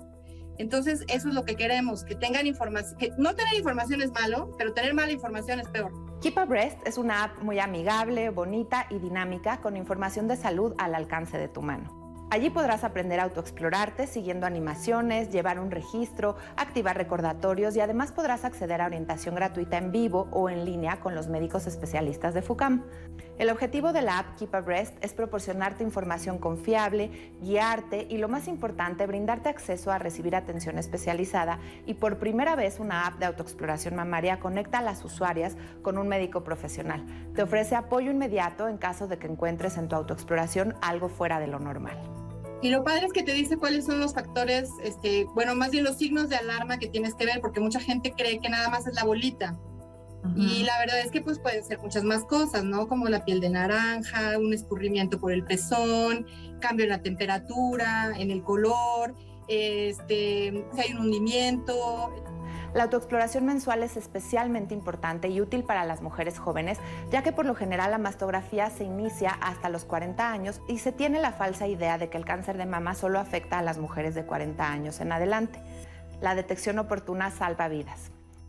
Puedes descargar Keep a Breast gratis en tu teléfono celular abriendo este enlace y una vez que la descargas puedes acceder como invitada o registrarte con tu mail, que es lo más recomendable, para leer todo el historial médico en caso de que lo necesites. Conoce los hechos y la realidad, aprende cómo reducir los factores de riesgo y descarga la app Keep a Breast. Bueno, pues felicidades porque pues es una herramienta más. Yo creo que mientras más sepamos de buenas fuentes, esto es idóneo. Entonces, doctores, ya nos queda perfectamente que es el cáncer recurrente y hay que estarse checando siempre, pero no, no, no es un diagnóstico certero de muerte porque la gente, oímos la palabra cáncer, inmediatamente piensas que va a ser una tragedia. ¿qué porcentaje de mujeres detectadas a tiempo por mastografía se salvan? Yo creo que en FUCAM, te voy a platicar lo que tenemos en estadios temprano, tenemos una sobrevida por arriba del 92%. O arriba de 92%. Entonces, lo que quiere decir que esto le estoy devolviendo la responsabilidad a la gente para que se haga una mastografía, que esto es lo más importante, que yo creo que, de, que, que debe de quedar claro hoy, que todas las mujeres se deben de hacer mastografías porque nos están diciendo, si detectan una cosa muy sencilla, arriba en 92%. ¿Cuál es el porcentaje de pacientes que llegan con enfermedad avanzada? ¿Un estadio 3 o 4? Desafortunadamente aquí en nuestro país hasta 50%. Es muy alto porque la, enfermedad avanzada es la que se palpa. Entonces no tenemos una cultura de revisarnos eh, bien establecida. El autocuidado falta mucho. Si nosotros este, nos tocáramos, lo hiciéramos de forma más sistemática, fuéramos al médico, porque obviamente pues tú te tocas y te puedes acostumbrar a lo que, te, a lo que estás tocando, pero el médico tiene más experiencia. En manos expertas se pueden llegar a identificar tumores hasta de menos de un centímetro. Entonces el tocarte es muy bueno, pero no sustituye el hacerte los estudios e ir al médico. Esto es importantísimo. El tocarte es porque, sobre todo para que detectes alguna anomalía, porque hay enfermedad fibrocrística de mama que me gustaría que hablaran, nos dieran un comentario sobre esto, que es una enfermedad no maligna, pero muy predominante en la población general. ¿Qué es esto? La mastopatía fibrocrística es eh, la enfermedad, el dolor que les da a los pacientes premenstrualmente. Tiene que ver mucho con higiene, con hábitos eh, alimenticios y es, yo creo que la causa de consulta de hasta un 70 o un 80%. No tiene nada que ver con cáncer, no aumenta ni disminuye tu, eh, cáncer de mama. Y algo que me gustaría eh, señalar muy bien es, hay que acudir al médico correcto. Eh, platicábamos de que el ginecólogo puede decirte mil cosas, pero la realidad es que los expertos en mamas somos los oncólogos o los mastólogos hoy día que ya existen. Sí es importante acudir al médico correcto, porque el médico correcto, como bien cuenta la doctora, es capaz de diagnosticar hasta tumores menores de un centímetro y te va a llevar por un tratamiento correcto, que eso es la gran diferencia entre la vida y la muerte, así se los digo a mis pacientes. Aquí normalmente el puente es el ginecólogo, la gran mayoría de las veces, que es el que, sugiere los estudios. Pero una vez que salga alguna cosa es importante que, que, se chequen con un oncólogo y hay oncólogos especialistas en mama. ¿Cómo los encuentran? Se meten a internet y hay una asociación, hay pues bueno, yo, yo trabajo en FUCAM. FUCAM, por ejemplo, es una de ellas. Y ustedes pueden recomendar otros médicos en otros estados. Usted, doctor, Yo trabajo en el IMSS y trabajo en Centro Médico de Alinde. Entonces, afortunadamente hoy en día los directorios de, especialistas los podemos encontrar en muchas cosas y bueno, Google, este. Pero siempre le digo yo a la gente que chequen siempre que sean gente que esté certificada y actualizada. Eso lo insistimos mucho aquí en Diálogos para que no vayan a dar con. Luego vemos muchos tratamientos patito, como yo digo aquí, que les dan y dices, ¿con quién la vio? Y ahí se está y en mama vemos mucho eso, en cáncer de mama vemos muchísimo eso, que cuando les proponemos un tratamiento con quimioterapias, entra este miedo y se van con el amigo, el vecino, y dicen, no, mira, este cuate se, curó con estas leches o estas ollas o estos imanes. El otro me decían de un veneno del alacrán de no sé quién. Sí. Veneno del alacrán, azul, este, de Cuba. Que no sirve para nada. Cuando eh, ese, lo vi yo, yo, me formé en el General de México y las pacientes que ya no tenemos nada que ofrecerles, nada que ofrecerles, y nos decían, ¿puedo probarlo? Adelante. Pero pues sí, era una esperanza, ¿no? Pero en mama eh, vemos mucho como nada más eh, llegaste a un estadio 1 o 2, te vas a estos tratamientos alternativos y me regresas a un estadio o muy avanzado o 4. Entonces, sobre todo cuando tienes oportunidad de mejorar, hay que hacer todo lo posible. Doctor, psicológicamente hablando, que pierdan el miedo a las quimios, que pierdan el miedo al tratamiento. Evidentemente, las pacientes cuando tienen en mente quimioterapia, radioterapia y cirugía, empiezan a representar por medio de creencias, creencias catastróficas, que a veces no necesariamente van de acuerdo con la realidad. Hay varias pacientes que nos hemos encontrado que tienen un pronóstico bastante aceptable, sin embargo ellos representan dos cosas, el cáncer como sinónimo de muerte y la quimioterapia como sinónimo de mucho dolor. Entonces es importante, si las pacientes presentan esto, poder modificar creencias. Exactamente, que las creencias que tengamos vayan de acuerdo a la realidad, porque si tenemos estas representaciones cognitivas, formas de pensar, formas de imaginarse, realmente va a haber más ansiedad, más miedo y puede incluso llevar a que el paciente no, no se presente con el médico. Perfecto, Citlali. Mira, Montserrat nos pregunta qué son las isoflavonas de soya y si estas también predisponen al cáncer de mama. Eh, Rocío Martínez nos pregunta a algún lugar, si ustedes saben de algún lugar de la Ciudad de México en donde puedan eh, hacer donaciones para cabello y hacer pelucas para las pacientes que tienen cáncer eh, o que están sobreviviendo al cáncer de mama. Elda nos dice que ella tiene diagnóstico desde el 2019 con carcinoma ductal positivo. más o menos dice que su tumor era de 60 milímetros, ella se sometió a mastectomía, desde entonces toma tamoxifeno. En la experiencia de ustedes, ¿qué le pueden decir? Ella puede tener reincidencia, le puede volver a dar cáncer de mama. Uriel Rodríguez nos dice, las personas con implantes mamarios se hacen mastografías, afectan los implantes mamarios como factor de riesgo para desarrollar cáncer de mama. Odette Hernández quiere saber si, si el consumo de lácteos es un factor de riesgo. ¿A qué porcentaje de las personas les vuelve a dar cáncer de mama? Ana Valverde ya nos dijo, eh, ya te dije la pregunta antes, pero la volvemos a mencionar, los alimentos para prevenir cáncer. Nos preguntan si es hereditaria, si solo le da a las mujeres este, o, también a los hombres, y también si, si amamantar aumenta o disminuye el riesgo para padecer cáncer de mama, así como también si los golpes en mama favorecen al desarrollo de este cáncer y si la reincidencia duele. ¿Hay alguna manifestación o cómo se dan cuenta las personas que están teniendo reincidencia de cáncer de mama? Pues al momento, Pepe, y bueno, recuerden que todas las preguntas las tomamos en cuenta, aunque de pronto ya no haya tanto tiempo de leerlas al aire. Seguimos aquí en Diálogos en Confianza recibiendo dudas y comentarios. Vamos una cápsula tenemos. Estamos listos para una ah, cápsula de FUCAM. Vamos a ver. FUCAM es una institución especializada en patología mamaria y como principal patología cáncer de mama. Además de contar con algunas áreas especiales, cuenta con unidades móviles.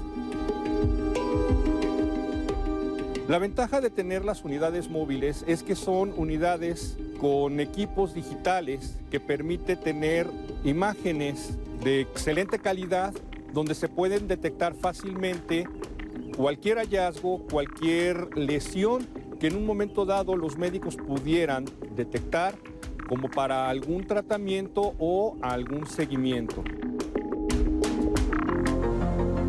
Los requisitos para poder atender a las mujeres en las unidades móviles principalmente es que tengan 40 años cumplidos, que no tengan implantes y que no hayan sido diagnosticadas con cáncer de mama, porque es un estudio de pesquisa o tamizaje. Las estadísticas son muy claras. Hoy en día el cáncer de mama ocupa el primer lugar en la tasa de mortalidad. Tanto es así que aproximadamente hace 6, 7 años, cada dos horas estaba falleciendo una mujer por cáncer de mama. En la actualidad, cada 1.6 horas está falleciendo una mujer por cáncer de mama. En FUCAM vas a encontrar un tratamiento integral a esta enfermedad y cualquier otra patología en glándulas mamarias. Para saber dónde se encuentran nuestras unidades móviles, puedes entrar a la página de FUCAM y a nuestras redes sociales y ahí te encontrarás con las rutas que tenemos para cada una de nuestras unidades móviles. Les recordamos que a partir de los 40 años es muy importante que te realices tu mastografía año con año. Tratemos de disminuir la cifra de mortalidad por año, haciéndote tu mastografía de manera oportuna. Hagamos del cáncer de mama una enfermedad del pasado. El cáncer de mama es una realidad. Cuidemos nuestra salud.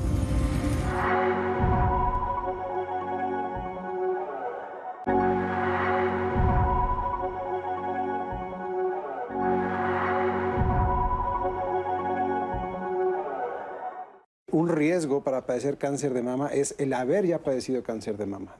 Eh, una paciente con cáncer es paciente del oncólogo de por vida. Si hay un periodo que decimos felicidades, vas muy bien, ya cumpliste cinco años, pero ahora tu seguimiento es de una vez al año.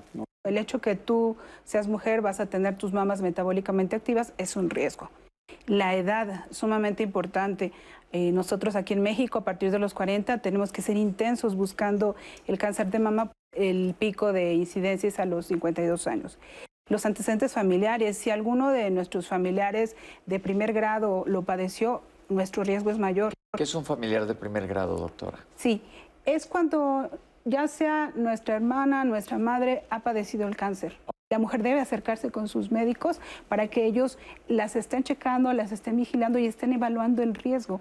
¿Cuál es la diferencia entre una metástasis de un cáncer que ya tuve o un cáncer recurrente o un cáncer de nuevo? Cáncer de nuevo, nuevo es como ya lo comentas, es un nuevo cáncer, eh, se origina de una célula y esa misma célula tiene esa capacidad de dar metástasis nuevamente, ¿no? Metástasis es, eh, digamos que el hijo de esa célula que eh, se fue y se puede, se puede poner en huesos, en pulmones, en hígado, en cerebro, en diferentes sitios. Cuando hablamos de un cáncer recurrente local, que es una recurrencia local, que eso cambia mucho en el pronóstico y, en el tratamiento, fundamental, una, eh, realizar una nueva biopsia, conocer nombre y apellidos. Esto nos va a dar una idea si es similar al cáncer primario, la parte de la recurrencia de la enfermedad es un aspecto básico. De hecho, se tiene que considerar el abordaje psicooncológico como parte del equipo de salud. Usualmente lo que presentan nuestros pacientes en recurrencia son síntomas de ansiedad, estrés y depresión, apoyo social, estilos de afrontamiento y nivel de alfabetización son factores que pueden llevar a la paciente adaptarse de mejor manera en el periodo de recurrencia o a presentar más disfuncionalidad psicosocial esta recurrencia de la enfermedad no solamente afecta a la paciente, usualmente también afecta a la familia, que es el cuidado primario informal que nos va a ayudar mucho a poder enfrentar esta nueva situación. ¿Cuándo se debe hacer la mastografía? Sí, aquí en México lo recomendable es a partir de los 40 años. Pero en las jóvenes, el mejor estudio sin duda es el ultrasonido. ¿En las jóvenes de, a partir de qué edad? Menores de 40. Desafortunadamente la obesidad sí se asocia de forma directa a muchos cánceres.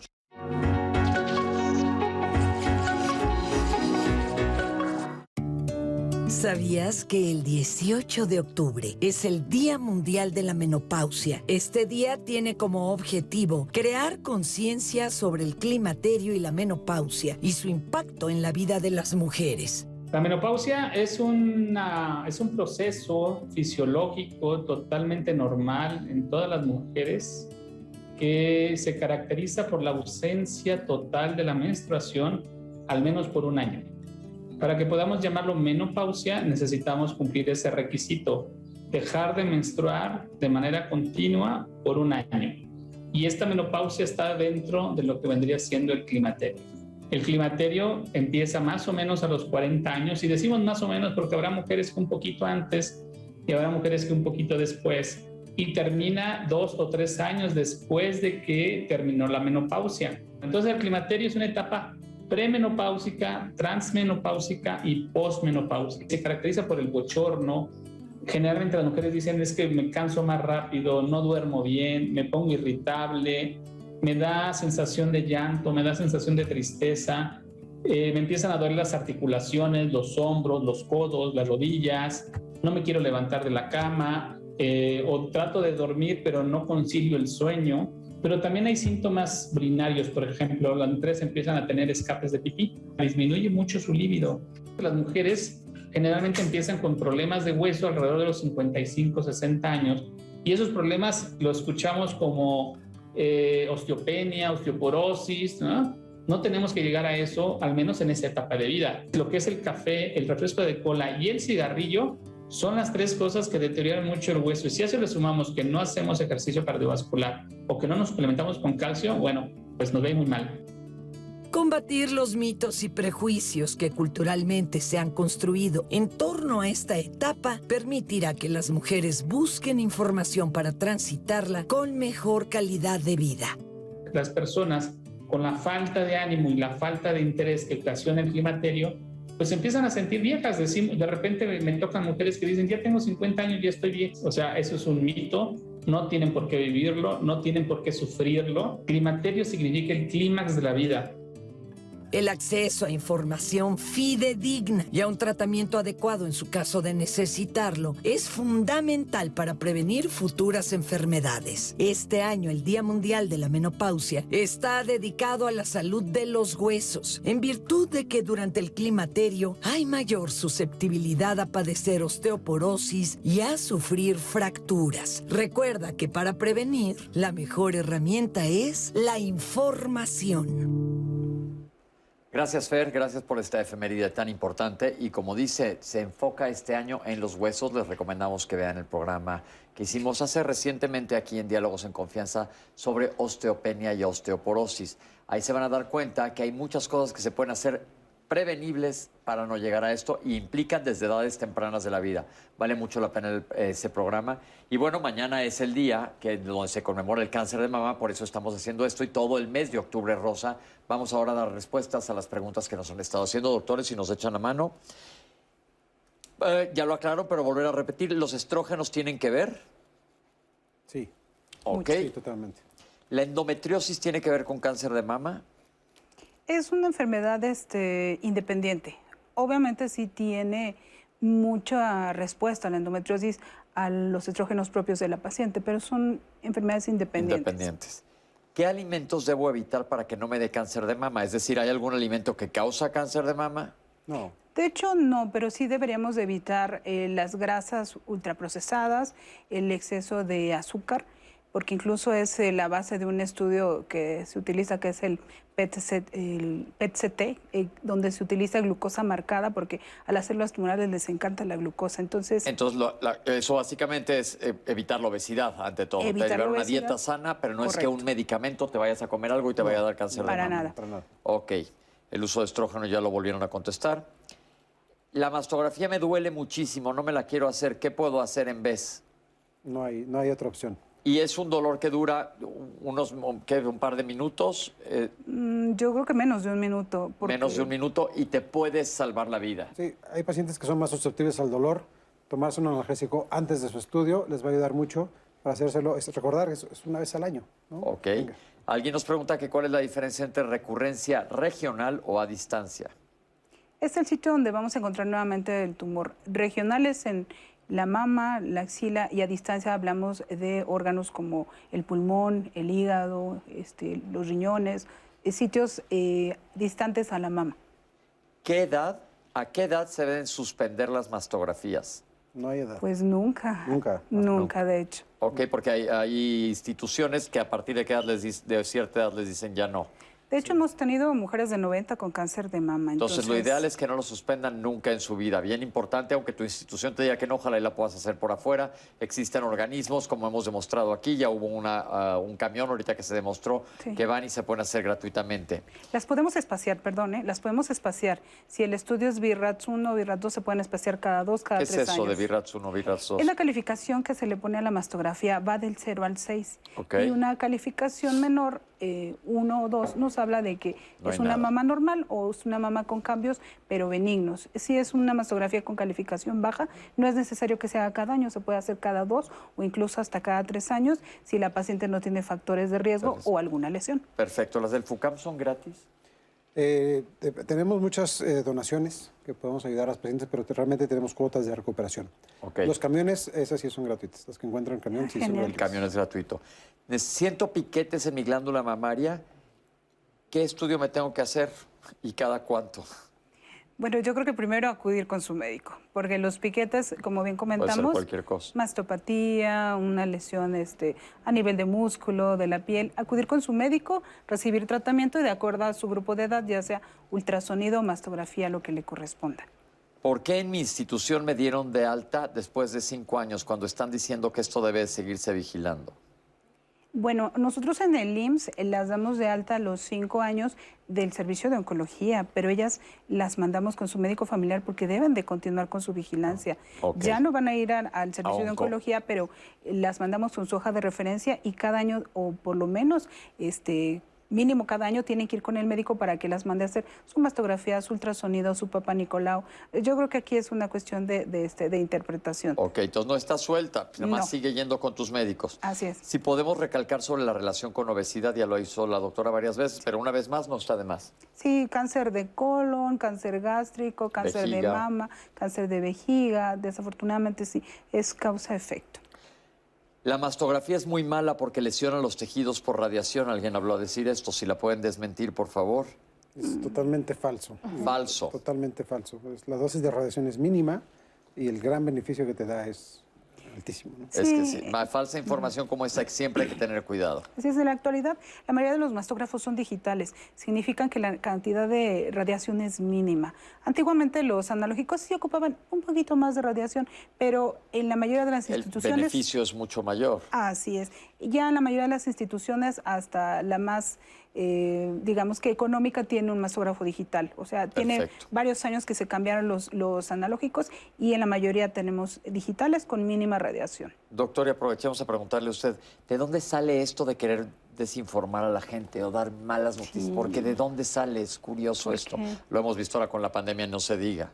De hecho, la parte de la relación entre mitos y cáncer es muy, muy estrecha. Por ejemplo, nos han llegado pacientes que nos dicen, es que me dijeron que la depresión o un coraje o que no perdoné a algún familiar por un problema que hubo medio cáncer. Entonces, sabemos que esto no es así.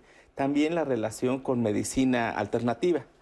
Es algo que se da en general en todas las instituciones y entendemos a los pacientes porque quieren hacer algo, diferentes cosas para ayudarse.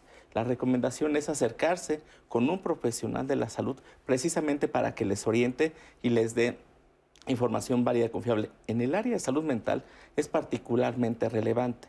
Mi recomendación para nuestros pacientes es que se acerquen con un profesional que sí es profesional de salud mental, un psicólogo, un psiquiatra. Nos hemos topado varias ocasiones con pacientes que han sido tratados por personas que no son un psicólogo, no son un psiquiatra y por supuesto no tienen ningún grado de entrenamiento. Así como es importante identificar al médico adecuado, también al profesional de salud mental adecuado. Perfecto. Llevo tomando 10 años tamoxifeno. ¿Esto me asegura que estaré libre de cáncer? No, desgraciadamente no. Es el tiempo máximo que se da el tratamiento. Eh, ya lo hemos platicado, los factores eh, que tomamos en cuenta para las recurrencias, el estadio. Si, le dieron 10 años es porque era de alto riesgo, entonces eh, hay que seguirse checando. y, pues, se lo dieron por protección, sobre todo. Así es. Tengo dos hijas con fibroadenomas mamarios que recurren, que recurren, que le están saliendo constantemente. Una tiene una bola más grande, tengo mucho miedo. ¿Qué hago? Bueno, este, los fibroadenomas son los tumores benignos más frecuentes de la mama. Tienen mucha relación con la respuesta propia de cada persona a los estrógenos eh, propios. Eh, son recurrentes, eso es algo inherente a la enfermedad, pero su riesgo con cáncer realmente no es tan alto. Entonces, lo importante es tratarlos y bueno, desafortunadamente estos tumores se aparecen, hay que operarlos. Entonces, ahí ya sería un tratamiento integral con su médico. Que se cheque para ver cuál es la mejor opción para esta paciente. Ok. Hablemos un poquito de hombres con cáncer de mama y cómo se diagnostica. Pues es prácticamente igual que en la mujer. Eh, la relación es muy baja, es menos del 1%, pero es igual la autodetección de un nódulo y el tratamiento es prácticamente el mismo. Pero no se puede hacer una mastografía. Sí, cuando, para conocer las características de la lesión, sí. O sea, no como de tamizaje como en mujeres, eh, aquí sí nos esperamos a que ellos palpen una lesión o a menos que tengan antecedentes de una carga genética muy fuerte, pudiéramos hacer algo, más de tamizaje. Pero realmente se indica la tomografía solo cuando hay sospecha y se hace biopsia, trucut, igual. O sea, prácticamente es el mismo camino que la mujer. Perfecto. Mi hermana tuvo cáncer de mama. Se hizo una mamografía, mastografía y le dijeron que sí le va a dar, aunque que si le va a dar, le va a dar aunque haga lo que haga. Se quedó muy triste y ya no quiere estudiarse más. La mastografía no evita que te dé cáncer de mama, lo que hace es detectarlo de manera temprana. Entonces, pues muy mal de quien le haya dicho eso, pero eso no implica, doctor, que le decimos que siga checando de todos modos, ¿no? Sí, de hecho, el puente de comunicación fue sumamente deficiente. El objetivo es seguir haciendo estudios. Por supuesto que si hay una carga genética, habría que comprobarla, evidentemente, pero siempre hay cosas que hacer tamizaje comunicación y acudir con el profesional de salud de forma adecuada. Correcto, un médico correcto, no es lo que volvemos a lo mismo. Ese es el gran error, los grandes tabús que vivimos en nuestro país. El- un médico malinforma a esta paciente, que de- no sé, ya no se quiere hacer sus estudios y, está, recaer, y está claro. mal. Entonces acude a tu médico correcto, es importante. Mi hija tiene 13 años, pero por la línea paterna hay cáncer de mama. ¿Esto influye más que si fuera por la línea materna? Es igual, es exactamente el mismo riesgo porque estamos hablando de parientes de primer grado, tanto mamá como padre. Entonces, ¿Hay manera de disminuir el riesgo de padecer cáncer de mama? claro, revísate, hazte tus estudios, Y checa. mantente en tu peso adecuado. Es correcto. Evita tabaquismo, evita alcoholismo, haz ejercicio. Ok. Entonces, ¿Después de qué edad la mastografía dijeron 40 años? ¿Por qué algunas personas les piden además ultrasonido? El ultrasonido nos sirve para estudiar otros detalles de la mama, sobre todo cuando es una mama densa. Una mama densa se refiere que es una mama apretada, cerrada, que nosotros lo vemos en la mastografía y su aspecto es blanco, ahí no podemos estudiar nada. En ese tipo de mamas es muy útil un ultrasonido. No es en todos, pero en algunos se pide de manera complementaria. Es correcto. Ok. ¿Por qué hay mujeres que en la menopausia les dan hormonas y estamos viendo que causa cáncer de mama? Cuidado, que es una, pel- una pregunta también que tiene jiribilla. Pues mira, eh, eh, ya, ya lo comentamos, es un factor de riesgo. El tomar una- la terapia hormonal de reemplazo sí aumenta y está bien demostrado, el- aumenta el riesgo de cáncer de mama, más cuando se da por más de cinco años. Hay pacientes que tienen síntomas menopáusicos que no les permite tener una calidad de vida adecuada. Entonces, bueno, es- asumiendo este riesgo, pueden tomar este tratamiento. La recomendación es que no sea por más de cinco años. Perfecto. ¿Qué cuidados debo tener post-mastectomía? Bueno, es una cirugía bastante dolorosa la mastectomía, entonces las pacientes tienen que cuidarse siempre, porque esa zona queda muy sensible y las pacientes lo manifiestan. Dolor, eh, se pueden inflamar si hacen esfuerzo, entonces tiene que evitar los esfuerzos. Yo les digo, no cargar, no jalar, no empujar, no exponerse al sol, no exponerse al calor, eso de forma permanente. También les recomendamos que no utilicen anillos y que no utilicen reloj, ya que eso va a hacer un poco más lento el drenaje venoso, sobre todo aquellas que recibieron eh, linfadenectomía, así es, aquellas que se retiraron ganglios. Linfadenectomía es donde se quitan los ganglios el- a nivel de la axila y tuvimos ya un programa que se lo recomendamos que lo busquen una vez que hablábamos de cáncer de mama, de reconstrucción mamaria. Es todo un programa que hicimos aquí en Diálogos en Confianza y ya está en YouTube. ¿Por qué vuelve a dar? Ya lo han estado hablando, pero nada más rápidamente, doctores. Me vuelve a dar, si es, eh, si es el mismo cáncer es por el que llegaste en un estadio muy avanzado y porque el cáncer es una enfermedad que eh, de un comportamiento incierto.